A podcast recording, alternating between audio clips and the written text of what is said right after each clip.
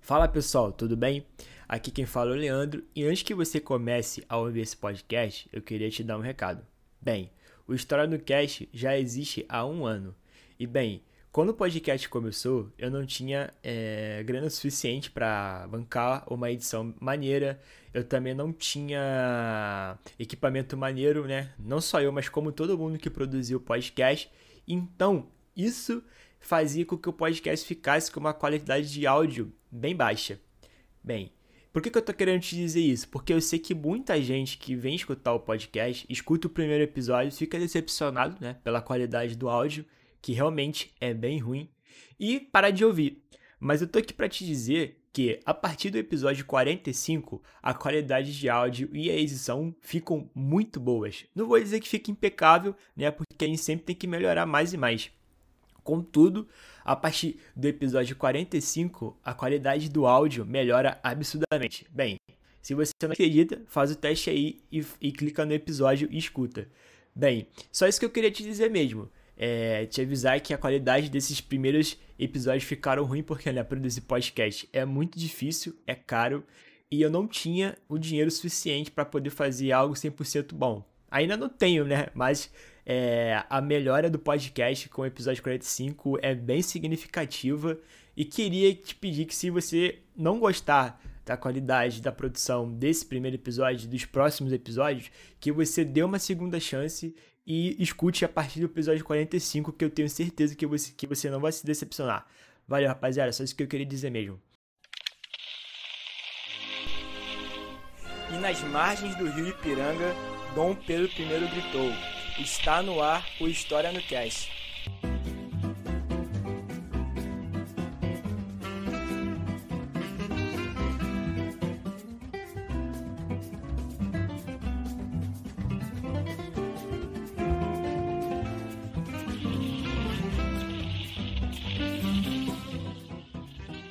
Fala pessoal, que é o Igor mais uma vez e Nesse episódio, nós vamos falar sobre a mineração e o ciclo do ouro no Brasil. Primeiro, vocês já devem estar estranhando que o Leandro não está aqui por problemas técnicos, mas mesmo assim ele me pediu para gravar esse episódio e não deixar vocês sem conteúdo. Dando prosseguimento, a questão do ciclo da mineração no, no Brasil colônia, primeiro a gente tem que levar em consideração o, o nome é, usar ciclo, no caso da mineração, tá certo ou tá errado? Na verdade, não possui nenhum tipo de erro usar o termo ciclo. Porque no caso da mineração foi realmente uma atividade que teve início, meio e fim. Diferente do açúcar, que mesmo depois do seu período de crise, ele continuou sendo produzido durante todo o período colonial, o ouro ele vai ter o seu fim. Até porque o, a mineração, o ouro, ele é um recurso natural não renovável, ou seja, uma hora ele vai chegar ao fim. Então, você utilizar o termo ciclo para mineração é uma utilização correta, na verdade. Para entrar no tema propriamente dito, primeiramente a gente tem que contextualizar a situação de Portugal no momento em que o ouro é, é descoberto na América Portuguesa. Portugal não vinha passando por um momento econômico muito favorável. É, Portugal gastou muito dinheiro para expulsar os holandeses aqui da América Portuguesa. Invasões holandesas que duraram quase 35 anos. Portugal também passou pela União Ibérica, que só teve o fim através da restauração portuguesa. Você vai ter a guerra de restauração, entre os portugueses e os espanhóis, que no momento detinham o trono ibérico, ou seja, o trono de Portugal e Espanha. Por isso, então, economicamente Portugal estava passando por um momento bem debilitado. E a Inglaterra vai utilizar essa debilidade econômica de Portugal para satisfazer os seus interesses, para dominar Portugal economicamente. Um exemplo dessa dominação é o Tratado de Panos e Vinhos, de 1703, que é um tratado que Portugal iria exportar o seu vinho, o vinho do Porto, para a Inglaterra, e essa exportação seria sem taxa de importação, ou seja, sem barreira alfandegária, e em troca disso a Inglaterra iria exportar o seu tecido, seus produtos manufaturados, sem taxa alfandegária, sem taxa de importação por parte de Portugal. A gente percebe que esse tratado acaba sendo uma parada absurdamente desigual. Porque se a gente for pensar na questão de valor agregado, as manufaturas inglesas, os tecidos, é muito mais caro que o vinho e possui uma demanda muito maior do que vinho. Então, isso é um exemplo de como Portugal estava passando por um momento de crise econômica, de uma debilidade econômica. Então, no momento que o ouro ele acaba sendo descoberto aqui na América Portuguesa, veio no momento muito bom para Portugal, porque Portugal vai tentar utilizar da atividade aurífera para tentar suprir essas crises econômicas que ela vinha passando no momento. E agora entrando no tema propriamente dito, a atividade aurífera, ela vai ser descoberta em Minas Gerais. Quem vai descobrir os primeiros metais preciosos aqui no, no Brasil são os bandeirantes, ou seja, os paulistas. A gente chegou a falar um pouco dos bandeirantes nos episódios anteriores. E os bandeirantes, eles eram paulistas que faziam expedições para o sertão brasileiro. Nota-se, quando eu falo sertão, eu não estou falando do Nordeste. Sertão significa o interior do nosso território. Os bandeirantes vão explorar esse interior desse nosso território. E uma das atividades desenvolvida pelos bandeirantes vai ser o apresamento de indígenas. Lembrando que a escravidão indígena vai ocorrer durante todo o período colonial. E os bandeirantes vai ser, um dos, vai ser uma das pessoas que vai alimentar esse comércio de escravidão indígena. E vai ser esses bandeirantes que vão descobrir os primeiros metais preciosos aqui no Brasil, que vai ser na região de Minas Gerais. E o ouro aqui no Brasil, a gente chama ele de ouro de aluvião. É um ouro que fica na superfície. Então, inicialmente, a extração desse ouro era uma extração muito fácil. Isso vai atrair muitas pessoas quando as notícias de descoberta do ouro começam a se espalhar. Logicamente que quando os bandeirantes descobrem esse, esse ouro, ele vai querer deter o monopólio dessa atividade para si. Inclusive, eles vão requisitar a coroa portuguesa o monopólio desse ouro. Logicamente que Portugal não vai aceitar ceder esse monopólio. Eles vão querer o monopólio para si, pô. Até porque eu falei há poucos momentos atrás que Portugal não vinha passando por um bom momento econômico, então eles não iam entregar o monopólio de mão beijada. E a partir dessa divergência entre os bandeirantes paulistas e a coroa portuguesa, a gente vai ter uma parada que se chama Guerra dos Emboabas. O que, que significa emboaba? Emboaba é um termo pejorativo os paulistas utilizavam para designar os estrangeiros, pessoas de fora. E a Guerra dos Emboabas vai ser ela vai ser travada exatamente em virtude dessa divergência em torno do monopólio da atividade aurífera. Ela vai ser uma guerra que vai durar dois anos, vai ser de 1707 a 1709, e, obviamente, a coroa portuguesa vai ganhar esse conflito. E as consequências dessa guerra vai ser muito importante. Primeira consequência vai ser perdoar os bandeirantes. Aí você deve estar se perguntando: Ué, por que perdoar os inimigos de guerra? Exatamente pelo fato de que os bandeirantes eles eram os caras que sabiam onde se localizava as regiões que tinham ouro. Eram regiões que não eram de fácil acesso, ficava no interior do nosso território. Não era todo mundo que sabia trafegar esse território. Então Portugal vai perdoar esses bandeirantes. Uma outra consequência importante vai ser a separação de Rio de Janeiro e São Paulo. Até o momento, esses dois territórios eles eram um único território, uma única província. E a, a, depois da Guerra dos Emboabas vai ter a separação desse território. E uma outra questão vai ser que São Paulo vai ser transformado de vila em cidade.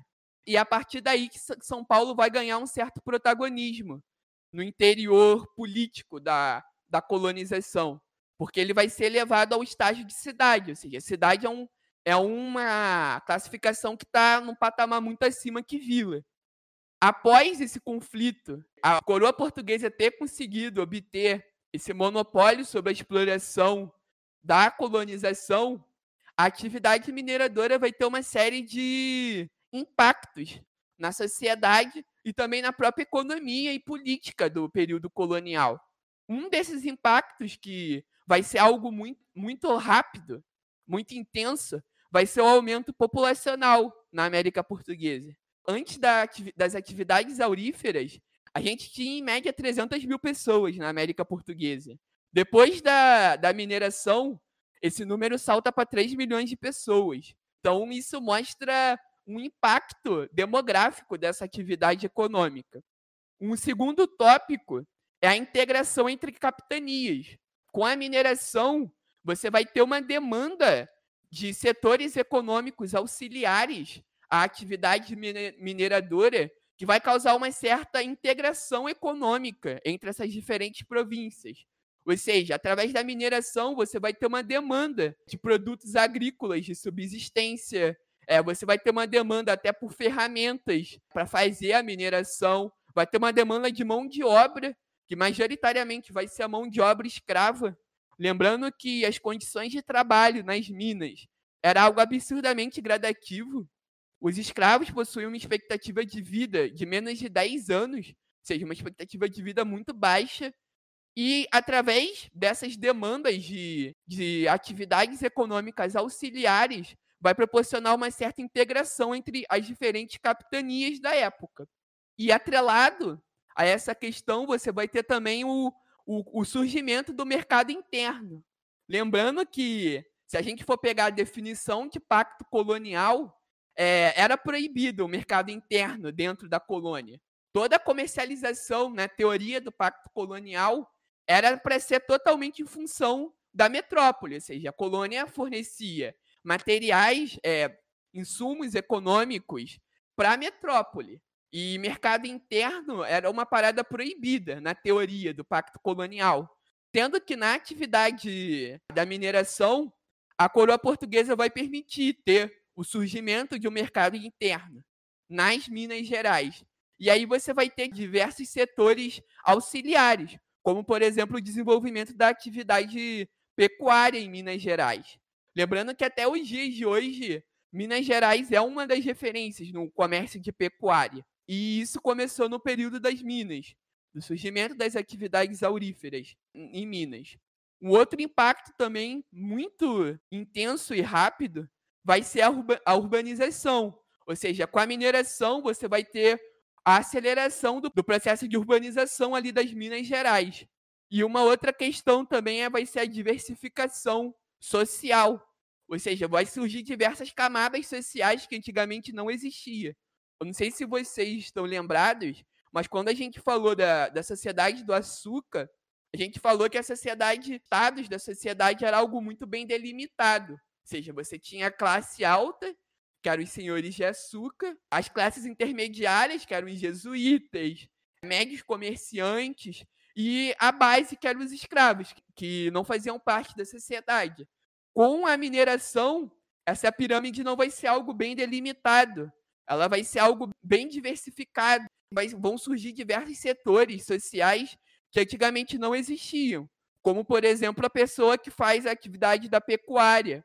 Vai surgir também os tropeiros, que eram responsáveis por realizar o transporte do porto do Rio de Janeiro para Minas Gerais.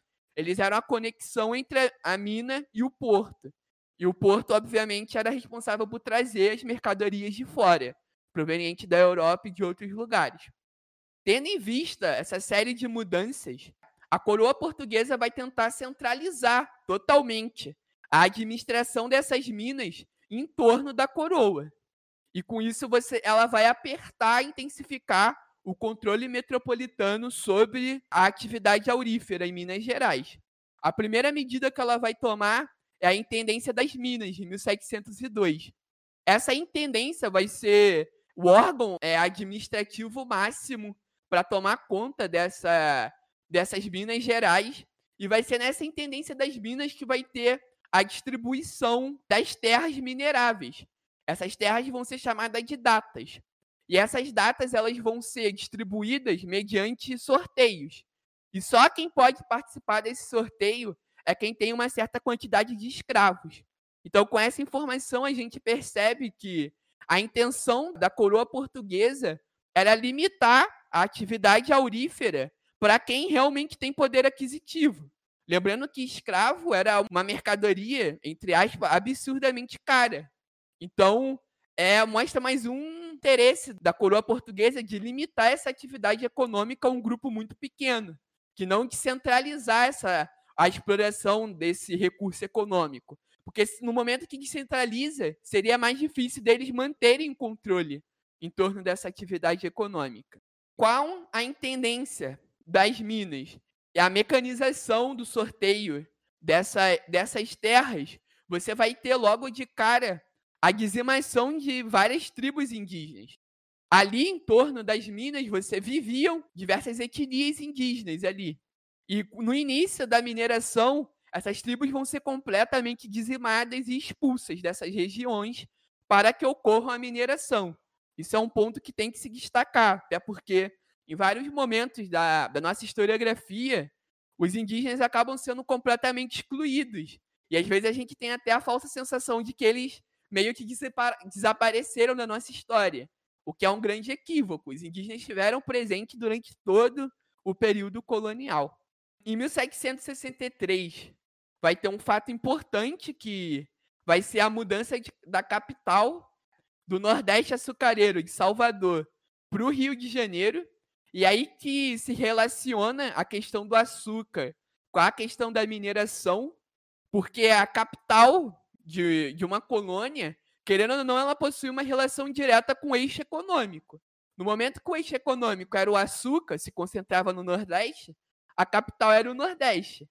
No momento que o açúcar ele passa por um declínio, passa por um período de crise e de endividamento desses senhores de açúcar, e surge a atividade da mineração, esse, essa transferência de capital vai se dar em virtude da mudança de eixo econômico, que antes era do Nordeste e agora vai para a região ali do, do Centro-Sul, ou Sudeste, como é classificado nos dias de hoje.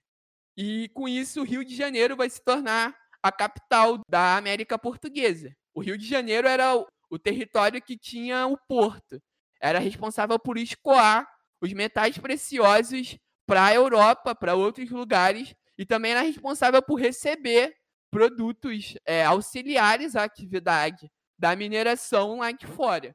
Então, por isso, o Rio de Janeiro tinha uma importância também, não era só as, as Minas Gerais. É, seguindo nessa lógica de centralizar a questão administrativa em, em torno da, da coroa, você vai ter os impostos. Ao longo da atividade da mineração, a coroa portuguesa vai adotar diferentes formas de taxar o ouro. A primeira dessas formas de taxar foi o quinto. O quinto, na verdade, seria o quê? 20% de toda a produção aurífera do Senhor das Minas, ele vai ser cedido para a coroa portuguesa. Esse imposto ele vai ser cobrado no interior das casas de fundição. As casas de fundição elas eram responsáveis por fundir o ouro, ou seja, transformar o ouro no formato de pepita, no formato de barra. Até porque era uma lei na época que o ouro ele só poderia sair da América Portuguesa no formato de barra. Então, obrigatoriamente, ele tinha que passar pela casa de fundição. E era na casa de fundição que esse quinto vai ser cobrado. E uma pequena curiosidade aqui é que a expressão quinto dos infernos, você mandar alguém para o quinto dos infernos, vai surgir em virtude desse imposto, quinto. Porque ele era um imposto absurdamente odiado pelos senhores das minas. Porque, cara, você dava simplesmente 20%. Toda essa produção de graça para a coroa. Então, os senhores das minas, eles eram contra esse imposto, mas eles acabavam acatando essa cobrança em virtude do domínio da coroa. E um outro, uma outra questão que cabe destacar também é que esse domínio da coroa, apesar de na teoria a gente achar que ele é 100% efetivo, na verdade ele não era 100% efetivo. Ou seja, o contrabando de ouro, o desvio do ouro, era algo absurdamente comum durante o período da mineração, entende? Então, sempre vai ter formas de você burlar o sistema. E não vai ser diferente no, no caso da atividade aurífera. Aí, como eu disse anteriormente, você vai ter diferentes formas de cobrar o imposto, que vai ser uma forma vai substituindo a outra.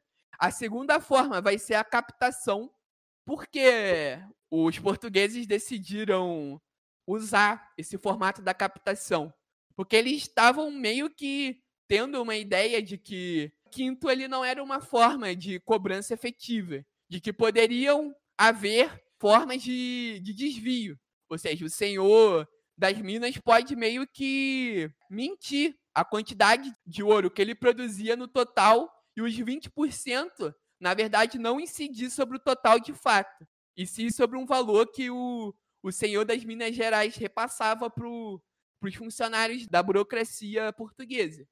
Então, tendo em vista essa ideia de ineficiência, a coroa portuguesa vai, vai adotar um novo formato de imposto, que é a captação. O que seria a captação? Seria uma cobrança de imposto em função da quantidade de escravos que aquele senhor minerador ele tinha. Ou seja, a cada 17 gramas de ouro, ela deveria ser cedida para cada quantidade de escravo. Ou seja, se você tem 10 escravos, você deveria ceder 170 gramas de ouro para coroa portuguesa. E com isso também você vai ter outras formas de cobranças de impostos que serão adotadas ao longo da atividade mineradora. E com isso a gente vai percebendo que esses impostos eles vão se tornando cada vez mais intensos, cada vez mais brutos na cobrança de impostos em torno da atividade aurífera. Uma outra forma de cobrança vai ser um imposto que se chama finta. A finta era uma cobrança de imposto anual. Quando ela vai ser implementada no ano de 1718, o senhor das minas ele deveria pagar 30 arrobas de ouro por ano. Em 1751, esse valor vai ser aumentado. Será 100 gramas de arroba por ano. Com isso, cara, a gente percebe que conforme esses impostos vão ficando cada vez mais agressivos e conforme também o tempo vai passando e o ouro vai ficando cada vez mais escasso, ou seja, lembrando que o ouro é uma atividade não renovável, uma hora ele chega ao fim, o que, que vai acontecer? Esses senhores de, das minas, eles vão ficar cada vez mais endividados, cara. Diminuindo o ouro, eles não vão conseguir pagar os impostos. E a coroa portuguesa queria lucrar, queria a sua demanda de metais preciosos mesmo assim. E com isso, a tendência era o quê? A coroa ia aumentando a carga de impostos cada vez mais. Até que vai chegar no imposto da derrama. A derrama seria o quê? A cobrança compulsória de impostos. Quando o senhor de, da mineração ele acumula uma determinada carga de dívidas, a coroa portuguesa mandava os seus representantes para coletar de forma compulsória os bens desse senhor. E, cara, esse imposto ele era visto de forma absurdamente negativa por parte do, dos senhores da mineração, porque eles tinham realmente medo de que um dia funcionários da coroa cheguem na, nas suas propriedades e simplesmente peguem os seus bens para quitar as dívidas. Inclusive, a derrama vai ser um aspecto muito importante para a deflagração da Inconfidência Mineira, que eu vou falar daqui a pouco. Durante todo esse período que eu estou falando para vocês, você também vai ter a, a, descoberta de diamantes por volta de 1727 na cidade de Minas Gerais, que hoje se chama Diamantina. O próprio nome já diz o porquê. E, novamente, quando houve a descoberta dessa, dessa nova atividade, desse novo recurso, que é o diamante, é, a coroa portuguesa vai se esforçar para centralizar essa atividade em torno de si. E uma dessas formas de centralização vai ser a criação da Intendência dos Diamantes, que vai ser criada em 1734. E a forma de exploração desse diamante vai ser por meio de contratos. E, e as pessoas que vão explorar esse, esses diamantes ficarão conhecidos como os contratadores. Os contratadores eles vão obter um contrato que vai durar um certo período de tempo com a coroa portuguesa e durante esse tempo eles vão poder explorar esses diamantes em troca de uma taxa que vai ser cedida para a coroa portuguesa. Ou seja, uma porcentagem desses diamantes vão, serão destinados diretamente para a coroa. E com isso, com isso, a gente chega no ponto clímax desse episódio, que é a questão da Inconfidência Mineira. A Inconfidência Mineira, ela é deflagrada no mesmo ano da Revolução Francesa, ali por volta de 1792, se eu não me engano. E a gente tem que desmistificar certas coisas que a gente acaba aprendendo no ensino médio ou vendo na televisão sobre a Inconfidência. Primeira coisa, a gente tem que traçar o perfil da elite mineira que vai surgir em virtude da produção aurífera. Ela é uma elite que vai se diferenciar das outras elites que existiram durante o período colonial. Ela vai ser uma elite que vai ter uma preocupação em mandar os seus filhos para estudar na, nas universidades europeias. Lembrando que na Europa você estava tendo o contexto do iluminismo, a Revolução Francesa seria deflagrada logo em seguida, e esses caras que vão estudar lá fora terão contato com esses ideais iluministas e republicanos. E obviamente que eles vão trazer esses ideais para Minas Gerais. Então a, a elite mineira ela vai ter como principal característica esse caráter intelectual. Ou seja, iriam existir diversos grupos de intelectuais que eles vão se reunir é, em suas casas para debater filosofia, é, autores liberais como John Locke, entende? E isso marca uma característica fundamental que, que irá deflagrar a Inconfidência Mineira. Até porque o movimento de, de Inconfidência Mineira vai vai estar tá muito marcado esses ideais da, do iluminismo. Ou seja, vai ser um movimento republicano. Eles vão ser a favor da instauração da república em Minas Gerais. O projeto de bandeira que eles tinham tinha a frase, é, acho que é liberdade, porém tardia. Entende? Então isso marca esses ideais iluministas, influência desses ideais e também do, do liberalismo que vinha surgindo na Europa na época. Entretanto, a adesão desses ideais iluministas vai ter uma certa uma certa limitação. Por quê? Porque eles faziam parte da elite.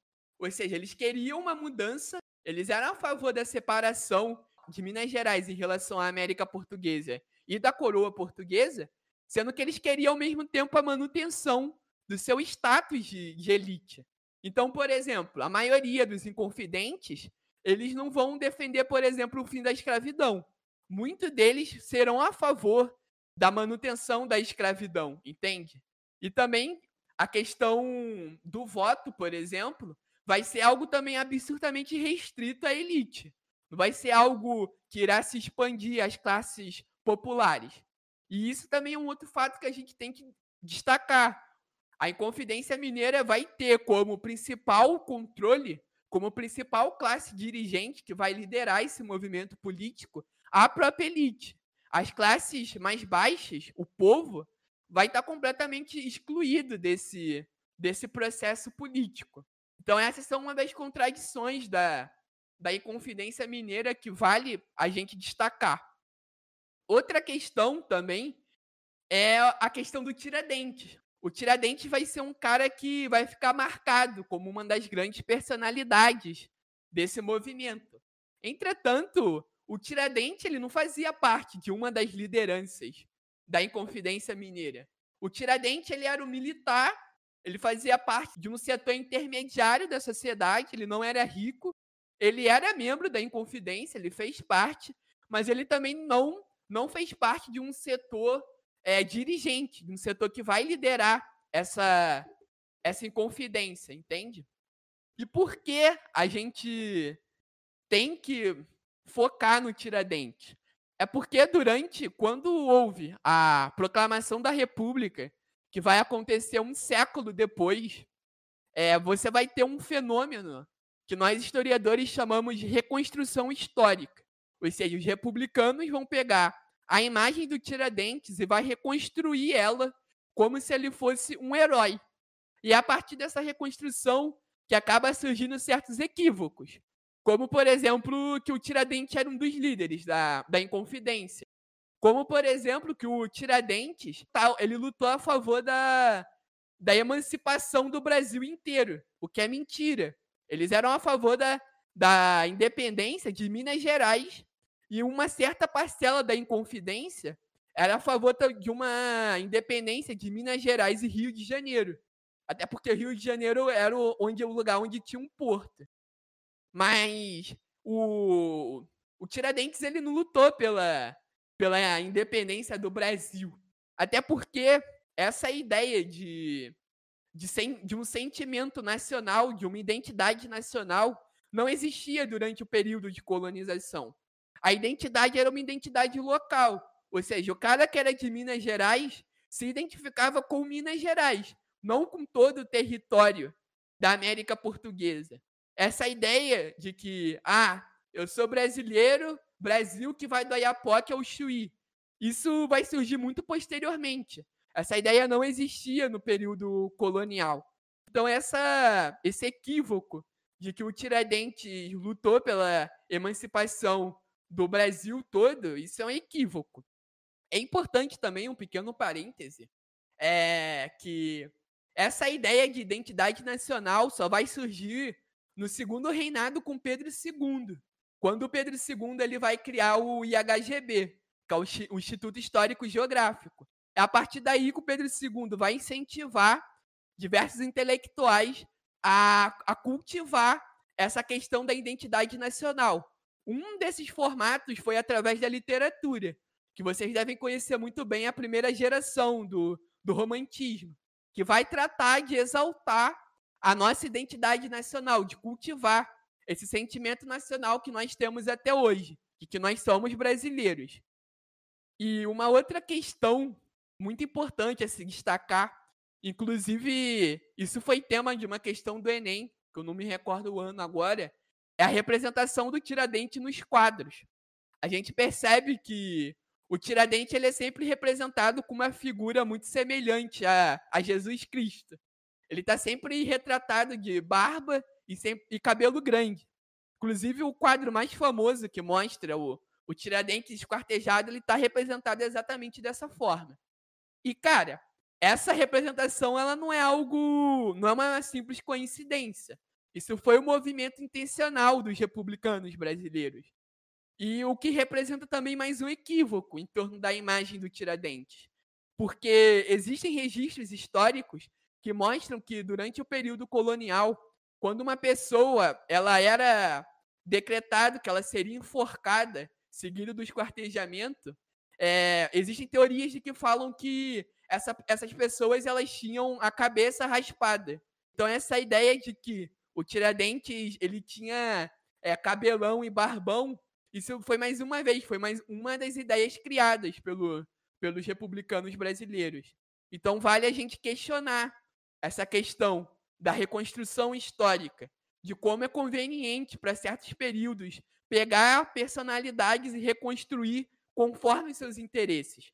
Porque o, os republicanos eles queriam pegar o Tiradentes e associar Jesus Cristo como uma forma de mostrar que ele morreu pela República, que ele deu sua vida em prol, em prol dos ideais republicanos e pela independência do Brasil.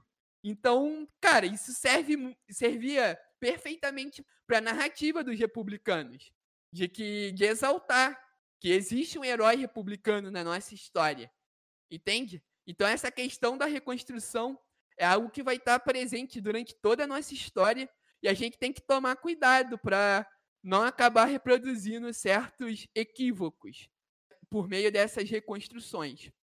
E só para finalizar, eu deixo aqui indicado um texto como um complemento a essa temática da inconfidência, que é, que é do historiador Kenneth Maxwell.